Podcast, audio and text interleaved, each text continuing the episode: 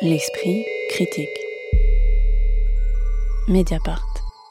La femme silencieuse, Sylvia Plath et Ted Hughes est un récit de Janet Malcolm datant du début des années 90, publié aujourd'hui aux éditions du Sous-sol et traduit par l'écrivaine Jakuta Alikavazovic. Il s'agit en réalité moins d'une biographie de la poétesse Sylvia Plath et de son mari Ted Hughes que d'une réflexion sur le fait même d'écrire une biographie. Janet Malcolm, à la fois écrivaine et journaliste, pilier du magazine The New Yorker, décédé l'an dernier, nous retrace en effet moins la vie ou l'écriture de Sylvia Plath, suicidée à l'âge de 30 ans après avoir mis sa tête dans un four à gaz en ayant préalablement veillé à sceller les issues de la chambre de ses deux enfants en bas âge pour les protéger des vapeurs toxiques, qu'une réflexion sur les autres biographies de Sylvia Plath avant la sienne et notamment la charge portée par certains contre la responsabilité de Ted Hughes dans sa mort puisque ce dernier venait de quitter la poétesse pour une autre femme. Alors on est là devant un objet euh, étrange, euh, ni tout à fait littéraire, ni tout à fait journalistique, ni tout à fait biographique. Est-ce que ce côté hybride fait l'intérêt du livre ou est-ce aussi ce qui en constitue une forme, alors je vais pas dire faiblesse, mais du moins d'indécision qui peut brouiller l'entrée dans la lecture qui n'est pas forcément évidente? Quand on prend l'ouvrage, on se demande un peu si on est face à de la théorie littéraire, face à une véritable biographie, face euh, au fond à un récit euh, de journaliste, une enquête. C'est pas évident à lire. Euh, si, si, vous êtes comme moi qui, euh, malgré mon profil sociologique, ne connaît pas bien Sylvia Place, c'est pas évident. Pour rentrer dedans, c'est pas évident. Moi, j'ai trouvé ça néanmoins fascinant euh, à partir du moment où j'ai compris le principe de la métabiographie. Moi, je connaissais Janet Malcolm pour euh, Le journaliste et l'assassin. Souvent, on la connaît euh, pour ça. Donc, réflexion sur l'éthique du journalisme qui commençait par cette phrase, cette phrase un, un peu folle. N'importe quel journaliste qui n'est pas trop stupide ou infatué de lui-même pour s'apercevoir ce qui se passe avec son sujet sait que ce qu'il fait est moralement indéfendable. Et ici, un peu sur la même idée, c'est l'éthique de la biographie qui est questionnée par Janet Malcolm, donc dans cette métabiographie de 230 pages.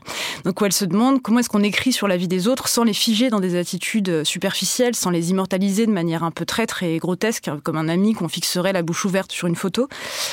Comment est-ce qu'on écrit une biographie sans trahir et sans réifier son, sujet? J'ai trouvé que c'était une question euh, forte que j'avais jamais lue comme ça, euh, enfin pas ailleurs, à partir du moment où j'ai compris, quand j'ai compris la question. Ça, ce fut un peu long. Pierre Benetti. Je trouve qu'il faut quand même, à minima, s'intéresser un peu à l'histoire de, Sylvia Plath et, Ted Hughes euh, pour lire tout le livre. Je trouve qu'il y a des longueurs et une masse de détails, de citations, de rencontres avec les différents biographes ou, membres des, clans euh, Hughes et, et qui fait qu'à un moment, toute cette masse rassemblée peut sembler relativement trop importante vis-à-vis -vis de, de, la teneur de l'énigme. Parce qu'en fait, l'énigme, c'est mais pourquoi donc se sont-ils tous acharnés sur ce pauvre Ted Hughes? Euh, Et le fond de l'affaire, c'est euh, la guerre des deux clans euh, placiens, les pro-Sylvia. Il y a des, y a, y a des accords, euh, notamment du côté des membres le, féminins le film, de cette table ronde. Je vais, je vais, revenir quand même parce que j'ai aimé lire le, ce livre, mais, mais quand même, c'est très étonnant de se dire mais pourquoi donc se consacrer à une telle énigme? Enfin, il y a un moment où l'enjeu n'est pas tant littéraire sur les textes de place, mais sur sur la guéguerre des clans euh, Hughes et. Euh, moi, euh, c'est comment est-ce qu'on écrit une biographie, quoi. Non, non, complètement. Mais, mais le, moi, ce qui m'a le plus intéressé dans le livre, c'est tout l'à côté de l'enquête, c'est-à-dire tout son commentaire sur ce qui se passe quand on essaie de faire une biographie, ce qui se passe quand on est dans, avec des interlocuteurs dans une enquête, la relation avec, entre les, les, morts et les vivants. Pourquoi les morts sont-ils préférés aux vivants Il y a une page très belle là-dessus. Mm. Ça, je trouve ça plus intéressant.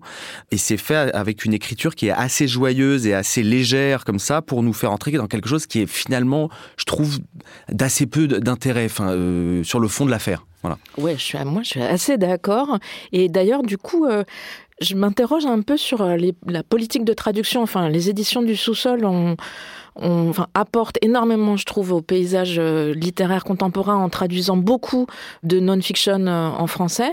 Mais là, il y a ce point qui est qu'en fait, si vous ne connaissez pas la, le, le, les textes de Sylvia Plath, et en fait, en France, on les connaît quand même moins que dans les pays anglophones, vous ne la lirez pas ici et vous ne découvrirez pas les textes grâce à ce livre. Il faut attendre la page 43 pour qu'un texte littéraire de place euh, soit évoqué, assez joliment mmh. d'ailleurs, et la page 71 pour voir quelques vers cités. Donc le côté méta, je ne sais pas si nous, euh, lecteurs euh, francophones, on est vraiment le bon public pour ça. Même Et... si on peut se demander si on manque de texte précisément parce qu'il y a toute une question sur le fait de pouvoir citer ou pas les ouais. œuvres mmh. euh, oui, la dans une biographie, ouais. la question des ayants droit, ouais. qui, dans le cas de Sylvia Place, que j'ai appelé plate tout à l'heure, parce que ça s'écrit TH, parce qu'on est français, voilà, mais bon, pour... Euh, euh, ben voilà, est un des sujets centraux du livre. Mais en effet, mais du coup, euh, enfin, moi je me suis un peu demandé à quoi bon. C'est-à-dire qu'au fond, le livre s'attache à la question de d'une éthique de la biographie. En effet, c'est ce qu'il met en avant. Mais qu'est-ce que ça produit? On va en venir à des problèmes d'interprétation qui n'engagent pas grand-chose d'intéressant pour la compréhension de ces textes. La seule fois où une interprétation d'un texte nous est donnée, c'est une lecture complètement débile d'un poème de Plath écrasé sous des considérations pseudo-psychanalytiques tenues par une jeune femme dont il nous est précisé qu'elle est euh, en short et en t-shirt moulant, pour nous expliquer qu'elle avait des fantasmes lesbiens, enfin la belle affaire, quoi. Euh, et par ailleurs, il va s'agir de s'intéresser à des disputes, voire des conflits entre les biographes, des disputes qui paraissent souvent attachées à des détails si minuscules que souvent j'oubliais aussi sexe dont il s'agissait pour, à mon sens, si vous voulez retrouver l'atmosphère étouffante de vos années de collège, quand tout le monde cancanait sur Bidule qui était sorti avec chose, vous pouvez ici en retrouver la version savante et largement aussi déprimante, je vous le garantis, dans les pages de ce livre. Bon, euh, Blandine, vous, qui avez mis ce livre au programme. Pour moi, c'est vraiment un, livre sur la fragilité de la vérité des faits. Moi, j'ai adoré en fait qu'on s'attarde sur des points euh, de détail. Euh, par exemple, il y a toute, toute l'histoire d'une lettre non envoyée. Donc, Jeannette Malcolm écrit une lettre à une certaine Jacqueline Rose euh, parce qu'elle, euh, il y a eu un moment dans une interaction qu'elles ont eue où elle a chopé sur quelque chose qui n'a pas été dit. Elle veut lui dire dans la lettre. Elle écrit toute une lettre pour la lui dire et finalement elle n'envoie pas la lettre. Moi, j'adore qu'un livre s'attarde sur une lettre non envoyée. C'est quoi les lettres non envoyées? Qu'est-ce qui, hmm. qu'est-ce qui, je trouve ça, euh, je trouve ça précis. Je trouve que ça, ça fait penser, moi, cette surattention aux détails. Moi, je suis d'accord avec avec Lise donc sur l'intérêt même de, de ce qui est raconté. Encore, en revanche, je suis d'accord avec avec ah, avec Blandine sur, sur le non sur tout ce qui est en relation avec la réception. Le François Hollande de l'esprit mais en même temps de la critique littéraire. Euh, non, non, je veux dire le, tout ce qui est en rapport avec la réception d'une œuvre, de comment en fait tout ce qui a été écrit sur place va influer sur euh, sur la réception de ces textes. C'est assez intéressant, notamment elle elle, elle prend appris quelque chose honnêtement. Elle prend position d'une manière assez intéressante dans non, le. Non, mais factuellement on est d'accord. Enfin si peut-être on apprend plein de détails, mais euh, non je n'ai rien, rien appris, mais je connais assez peu euh, place aussi, donc je m'attendais à en apprendre un peu plus. D'un point de vue théorique sur la réflexion sur la biographie. Moi oui, parce que j'avais jamais réfléchi à cette question, ça m'a permis d'y réfléchir et je, trouve qu'il y a plein aussi de, de, de passages en fait dans l'écriture même de Janet Malcolm qui sont pas programmatiques. Par exemple, quand elle écrit euh, quelque chose sur l'écriture et le désir, l'écriture ne peut se faire sans désir, l'équanimité, la mesure, le détachement ne sont que des poses, des ruses théoriques. S'il en allait réellement ainsi, si l'écrivain s'en moquait pour de vrai, il ne trouverait pas en soi l'énergie de s'y mettre. Je trouve que c'est un, un beau passage qui nous fait comprendre quelque chose sur qu'est-ce qu'on fait quand on écrit, même quand on prétend faire une biographie, faire un article, qu'est-ce qu'on fait quoi? Qu'est-ce que c'est que cette énergie-là? Ce qui est le plus intéressant à mon sens, c'est quand elle montre que tous ces personnages qu'elle rencontre et elle-même, en fait, ce sont des gens qui lisent des romans et qui vont voir euh, toute cette histoire-là comme une histoire romanesque. En fait, il y a quelque chose d'assez troublant à un moment quand elle dit, euh, euh, par exemple, elle note, Janet Malcolm, que le fait d'évoquer ces sujets comme autant de personnages dans un mauvais roman est une convention largement acceptée. Mmh. le fait de, de parce que un, un protagoniste vient de mourir, on peut se permettre de réinventer d'une manière assez libre, à la manière d'une romancière, euh, une biographie. Tous, nous nous inventons, mais certains sont plus convaincus que d'autres par la fiction selon laquelle nous sommes intéressants. Et là où elle prend position de manière qui m'a un peu étonné, parce que contrairement au, début, où finalement elle vient à tâtons dans toute cette histoire, où elle semble ne pas prendre parti sur la vision, parce qu'on n'en a pas, on n'a pas beaucoup parlé, mais le, elle, elle part du principe que euh, finalement on a donné le bon rôle à Sylvia Plath et le mauvais euh, à son mari dans, dans la réception de toute cette histoire dramatique. Et au fur et à mesure, en fait, elle prend position, elle montre bien mm.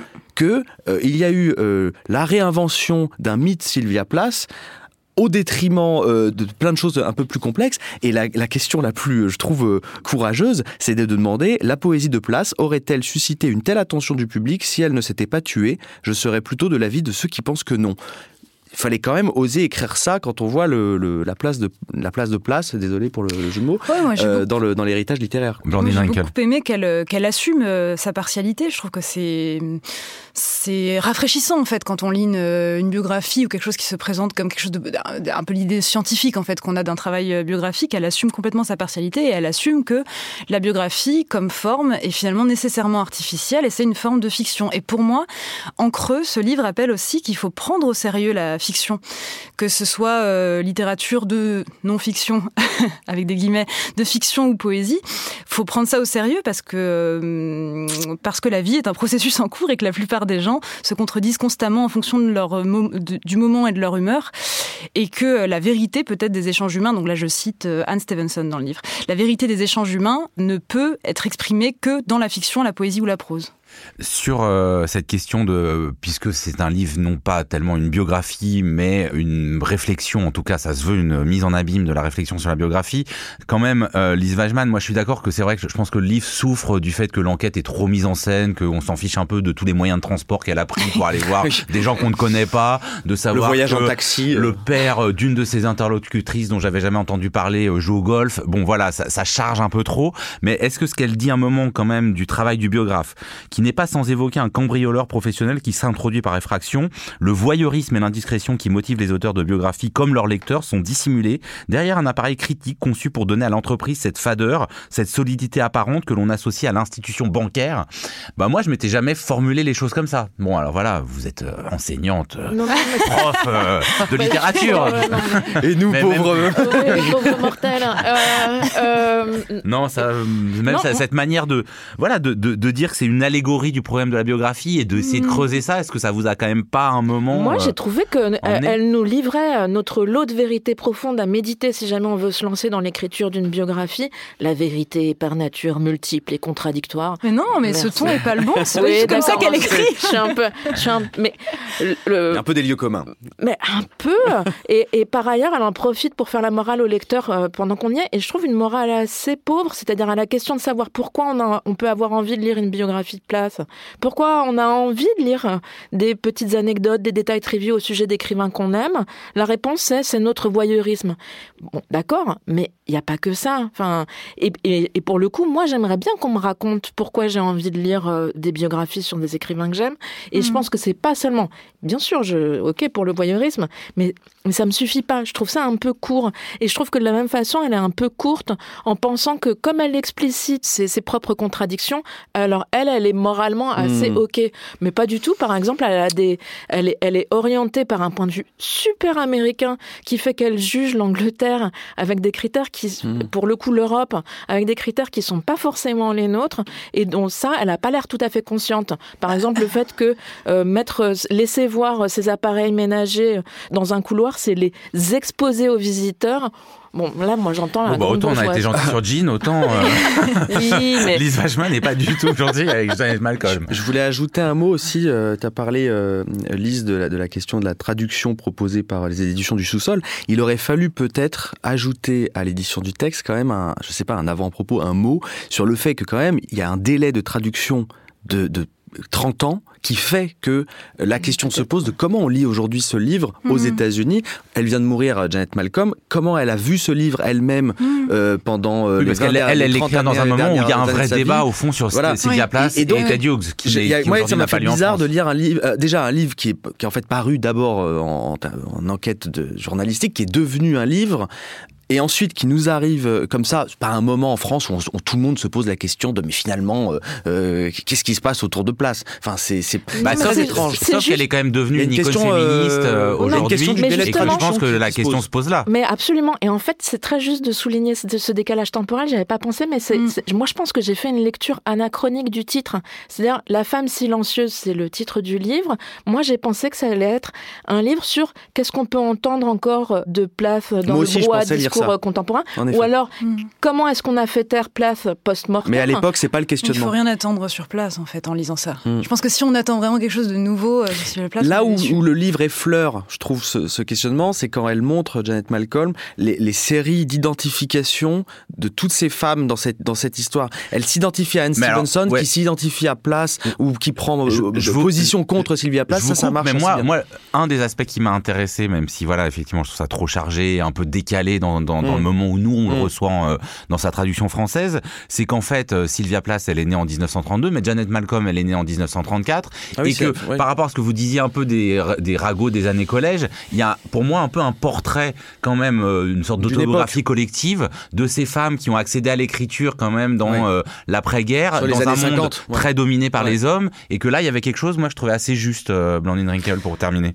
Oui, et moi je, je, suis vraiment pas d'accord avec le procès euh, moral euh, que vous faites, Lisa Jeanne, de, de Janet Malcolm, parce que je, je, la, je, la, pense vraiment euh, sensible aux imperfections de ce qu'on écrit, de ce qu'on publie. Au fait, il y a toujours un point aveugle, et je pense que si vous lui aviez signalé le point aveugle qu'il y a dans son écriture, elle l'aurait reconnu, et j'en veux pour preuve la, la, la postface qui repose sur un mot qu'elle avait mal lu mm.